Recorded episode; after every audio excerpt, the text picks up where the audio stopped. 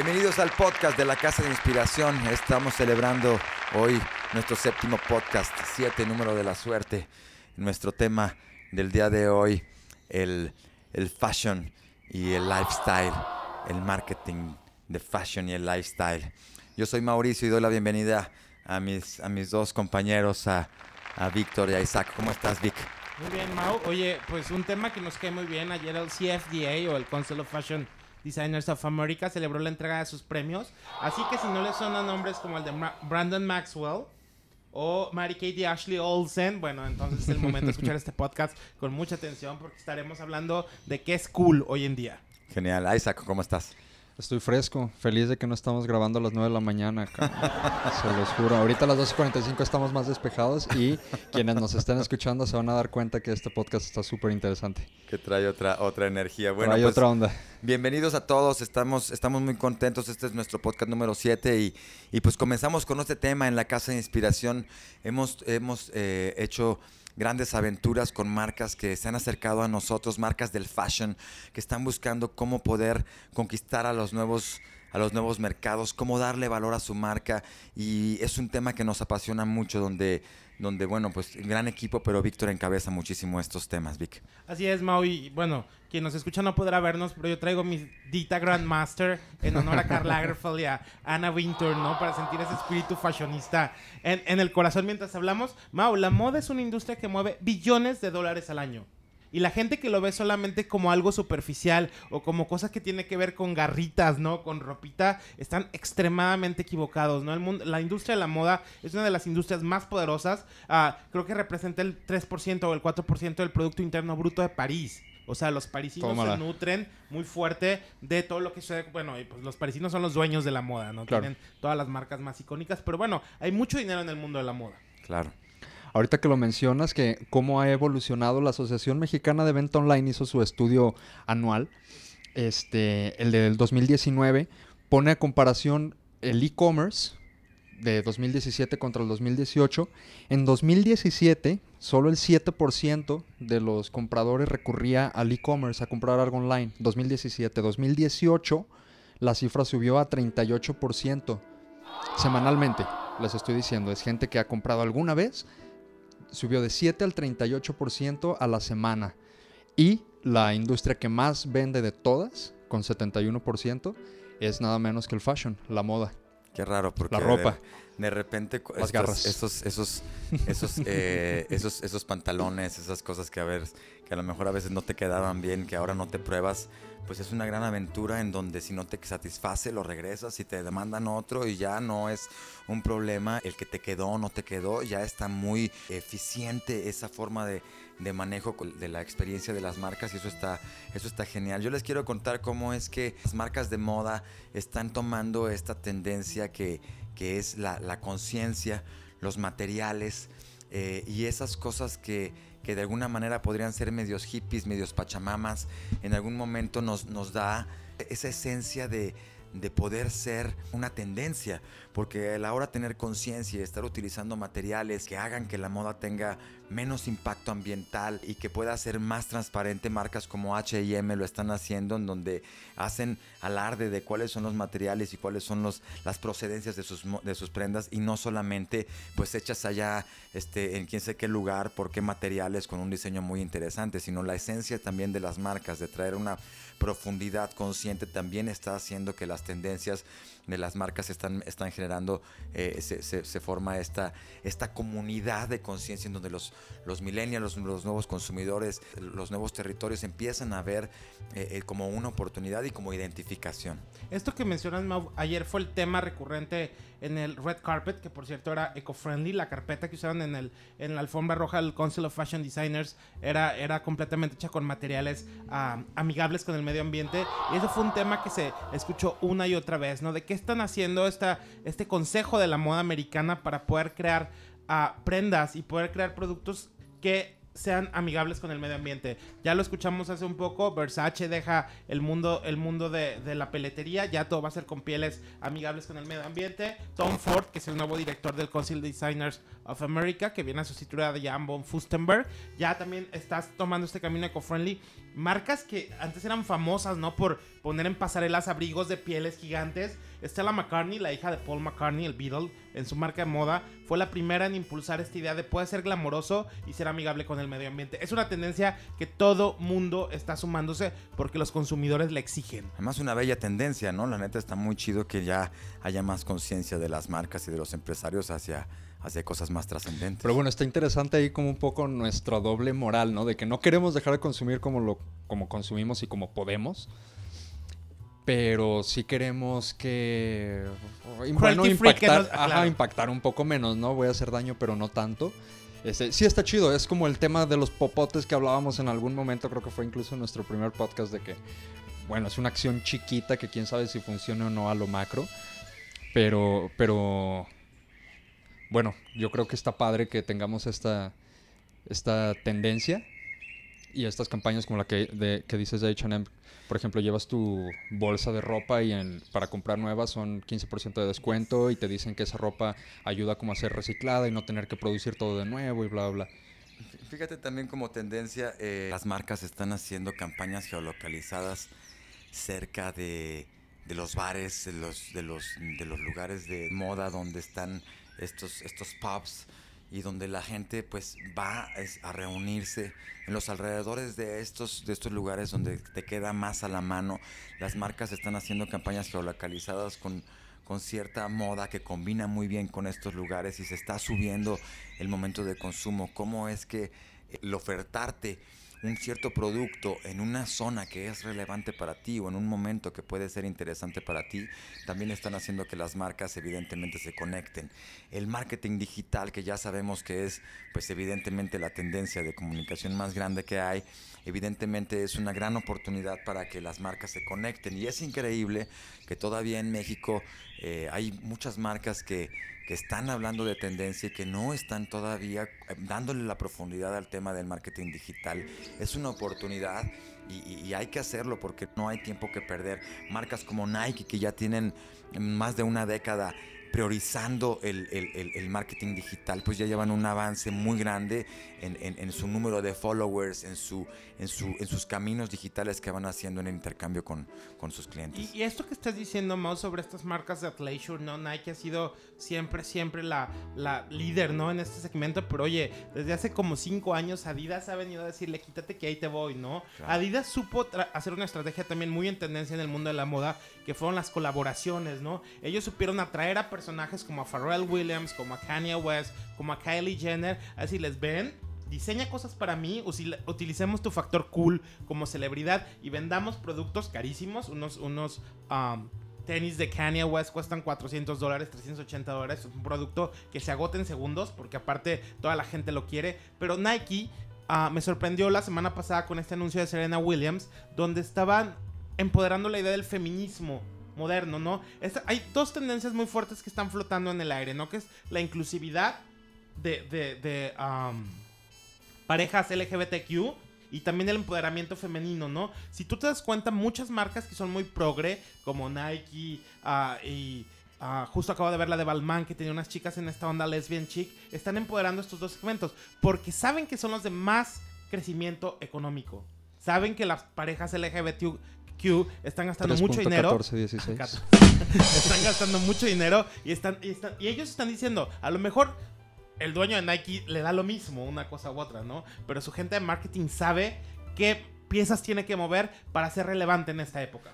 Para ser relevante y para obtener lo que quieren, que es el money. Y bueno, que finalmente ahorita que lo estabas diciendo, yo pensaba en, pues, por supuesto que estas comunidades son, estos segmentos son quienes más gastan dinero, pues no tienen otra cosa en que gastar más que en ellos mismos, afortunadamente, ¿no? No tienen que gastar en niños, no tienen que gastar algunos, en... Isaac, algunos, algunos, Ricky Martin, por supuesto que gasta Ricky Martin.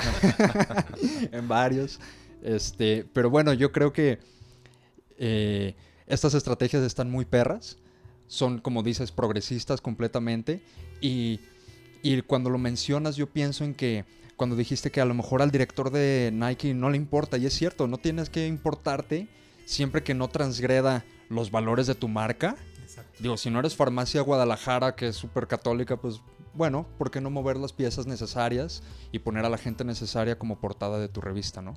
Fíjate que en, en México nosotros eh, que estamos desarrollando los proyectos para las marcas, es, es una gran oportunidad poder ver el futuro en Europa o en Estados Unidos, porque ciertamente estas tendencias sociales que ya son ciertamente clásicas en Europa, por ejemplo, los, los que ya no se casan, los que no quieren tener hijos, ahora lo estamos viviendo de una manera muy fuerte en esta generación que, que se vive, que está teniendo el poder económico en nuestro país. Alcancemos a descifrar y, y leer cómo es que las tendencias sociales, las tendencias de las marcas van a llegar pues quizá una década después, quizá siete, cinco años, se va cortando ese gap, pero ciertamente somos un país seguidor de tendencias y también es una oportunidad para nosotros que estamos bien atentos poder poner esas oportunidades para las marcas que de alguna forma están siendo las líderes en nuestro país, pero que otras marcas en, en diferentes industrias, en diferentes países,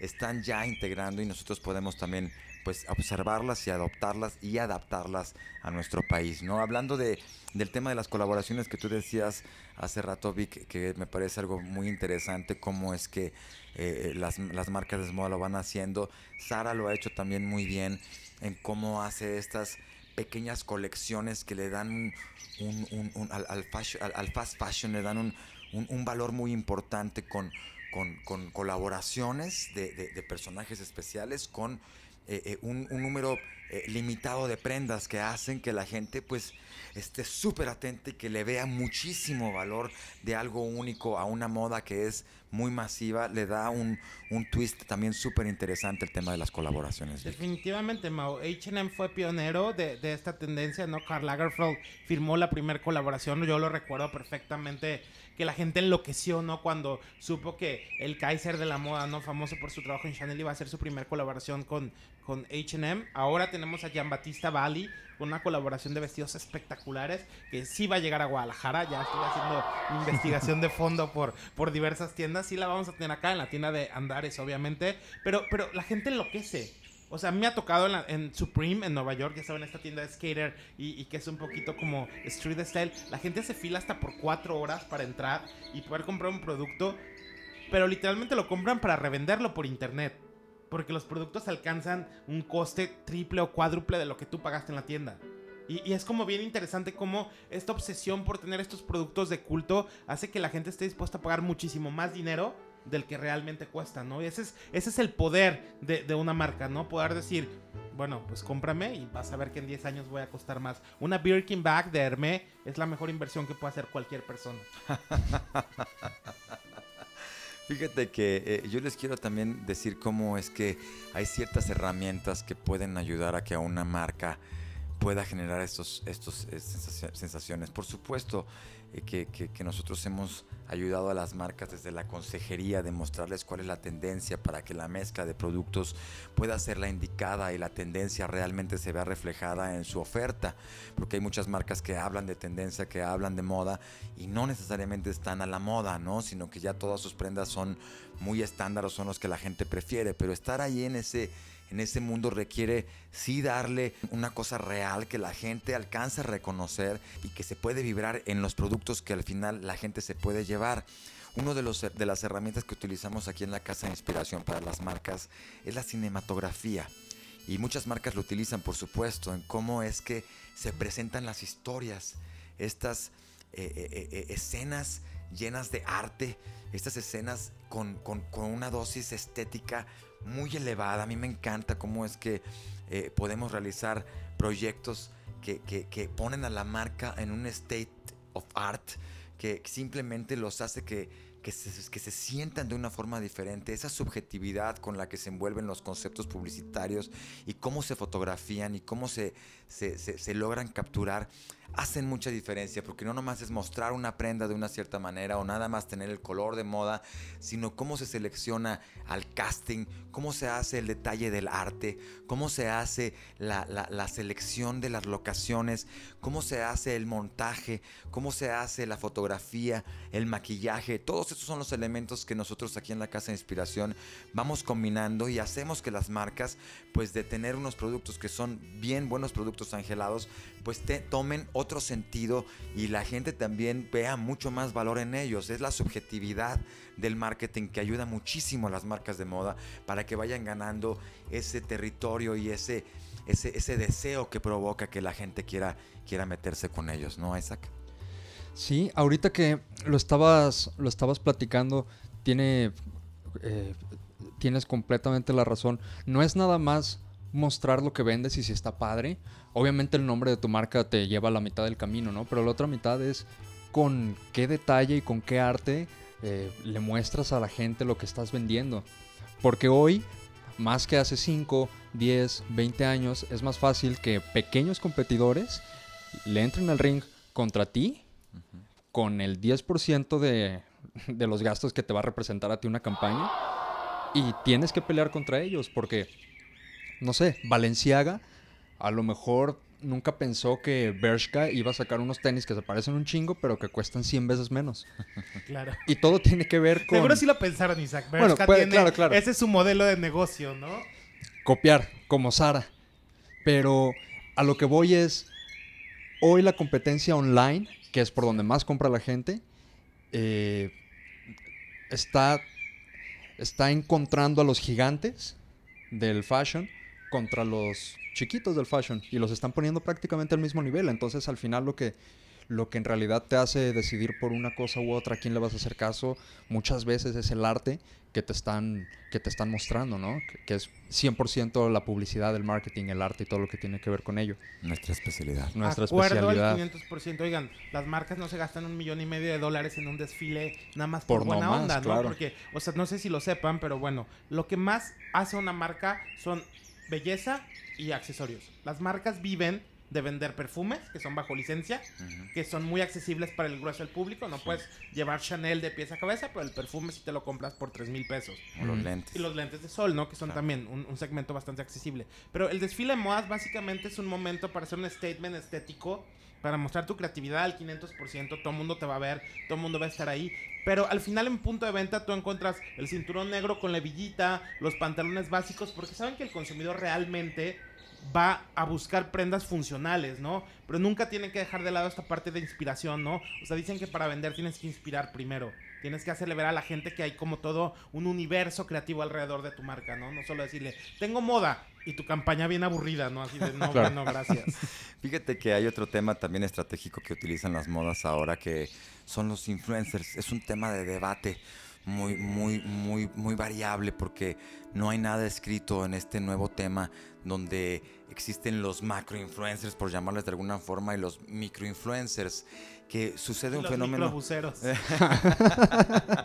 que sucede de alguna manera este eh, son, son fenómenos donde no, no, necesariamente tener un, un influencer muy muy grande, una, una, una, gran personalidad que hable de tu marca.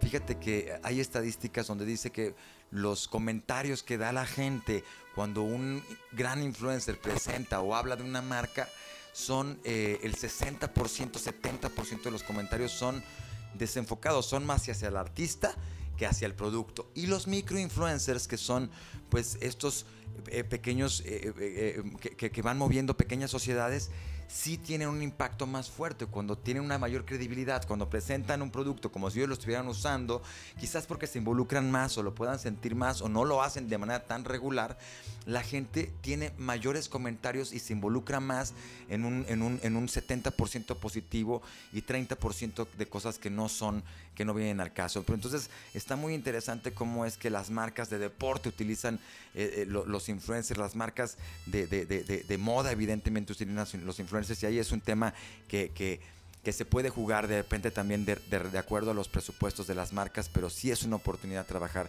con los influencers que hoy día son una herramienta también del marketing. Un, tema muy interesante, Mau, porque seguramente se nos va a dar para tres temporadas más, ¿no? Pero, pero la realidad es que en el mundo del deporte, estos atletas, ¿no? Que seleccionan las marcas para que sean como sus brand ambassadors, son personas aspiracionales en el sentido que son suprahumanos, ¿no? Es esta gente muy buena que se esfuerza y es como bueno, y eso es como un segmento. En el mundo de la moda, hay como una dualidad muy poderosa, ¿no? Entre qué puede influirte realmente a comprar. Kate Moss, que es la reina del chic desde hace décadas, ella lo que se pone lo agota. O sea, si Kate Moss agarra una bolsa y le toma una foto a los paparazzis, así la gente corre a comprarla literalmente porque saben que es cool. Cuando tú ves una chica prefabricada, una chica un poquito como como de, de pues, Más que- inorgánica. Ajá, ¿no? que tú dices así, pues esta morra que no es una réplica de Kiara Ferragni versión tropicalizada, ¿no? No le crees y sabes que lo está haciendo porque le pagan. Sí. Y en cambio, cuando tú ves a alguien como Kate Moss que puede decidir y puede ser ella y vestirse como quiera, le crees que verdaderamente está eligiendo un producto porque le encuentra como valores incuantificables, ¿no? Y creo que Kate, esa es la Kate. Moss o Angelique Boyer, ¿no? O sea, da igual, Exacto, es ese sería, ese sería como la Oye, ahorita, real. ahorita que decía Mauricio que, que el mercado de los influencers es grande en México, para quienes nos escuchan y sepan, es tan grande como 15 millones de dólares en 2019 es lo que está estimado. Este, 15 millones de dólares en microinfluencers, nada más en microinfluencers.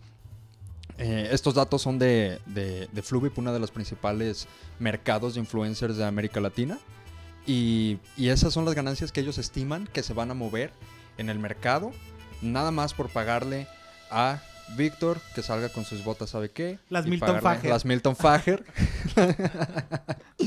y por pagarle a Mauricio que salga con sus lentes Claro. Guess. Fíjate que, por ejemplo, Forever 21 utilizó un- una, una campaña de, de un hashtag que dice F21XMe, que ha sido utilizado más de 400 mil veces, de la gente que se toma una fotografía y se convierte en, en, en- en- en- en ese, en ese personaje, en ese representante, en ese eh, eh, embajador que se multiplica por miles. Entonces también hay oportunidades que las marcas eh, eh, podemos eh, aprovechar para generar también que, que además de los influencers pagados, haya, hayan influencers expo- espontáneos y que se conviertan en embajadores.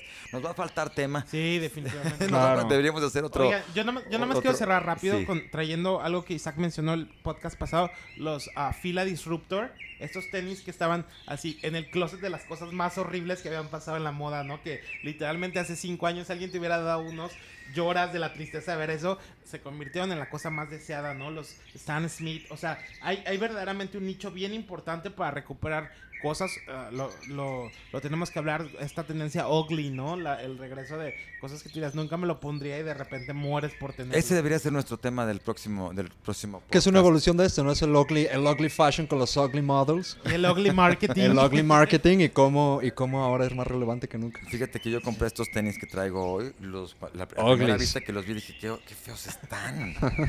¿Sabes qué? Para quienes dije, no lo ven, parecen como parecen unos tenis como de cocodrilo café, para quienes no los están A mí viendo. sí me gusta. Oye, ¿sabes qué? Pero la primera, a la primera vista que tuve dije, qué feos están esos. ¿Quién va a comprar eso? Y después dije, all Yo. right. Están Yo. chidos, ¿sabes? O sea, sí me- sí, les confieso que así fue el- mi proceso de compra. Creo que ese va a ser un gran tema para nuestro próximo podcast, que ya se nos acabó el tiempo. Ahora el ugly marketing, el Ugly ugly, is fashion. beautiful. Ugly is beautiful. Creo que también podemos eh, aprovechar mucho esa también, que es una tendencia hacia lo real, hacia Oigan, lo disruptivo. El bocho era horrible, honestamente. Oye, es un de clásico, cosas- sí. Hablando de cosas que el bocho, el Volkswagen Beetle viejito, era horrible. Ay, a mí sí me gustaba, pero... Pero bueno, ya lo, ya horriblemente, lo veremos. horriblemente ya lo bello, veremos, ¿no? ya Sí, la veremos. combi Volkswagen está haciendo un relanzamiento, ¿no? Sí. Ay, se me antoja esa Que combi. se ve está súper chido, está súper chido. sí. Ya es el sueño de toda la bojo chic, ¿no? Sí, sí, total.